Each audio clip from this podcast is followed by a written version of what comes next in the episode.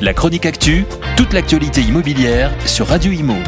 En partenariat avec Regus, des espaces de travail adaptés à chacun. L'heure est à la prudence en Chine suite au ralentissement économique causé par les confinements successifs avec la politique de zéro Covid et l'aggravation de la crise immobilière, secteur qui pèse un quart du PIB du pays. En effet, la croissance chinoise affiche seulement 3,3% cette année.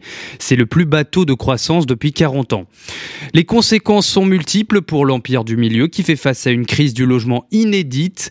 Les ventes immobilières baissent et les défauts de paiement des grands groupes ainsi que des particuliers se multiplient. Aujourd'hui, 45% des acheteurs n'ont toujours pas reçu la clé de leur logement, faute du surendettement d'une trentaine de promoteurs phares du pays qui ont arrêté leur chantier de construction.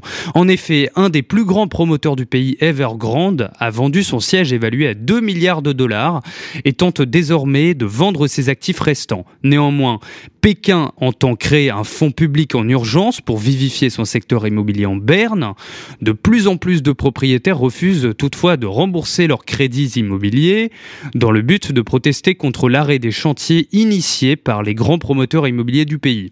Selon le média américain Bloomberg, la Chine compterait environ 225 millions de mètres carrés de logements non aboutis.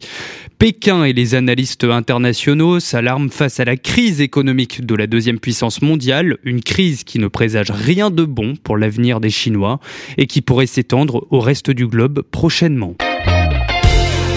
La chronique actu, toute l'actualité immobilière sur Radio Imo.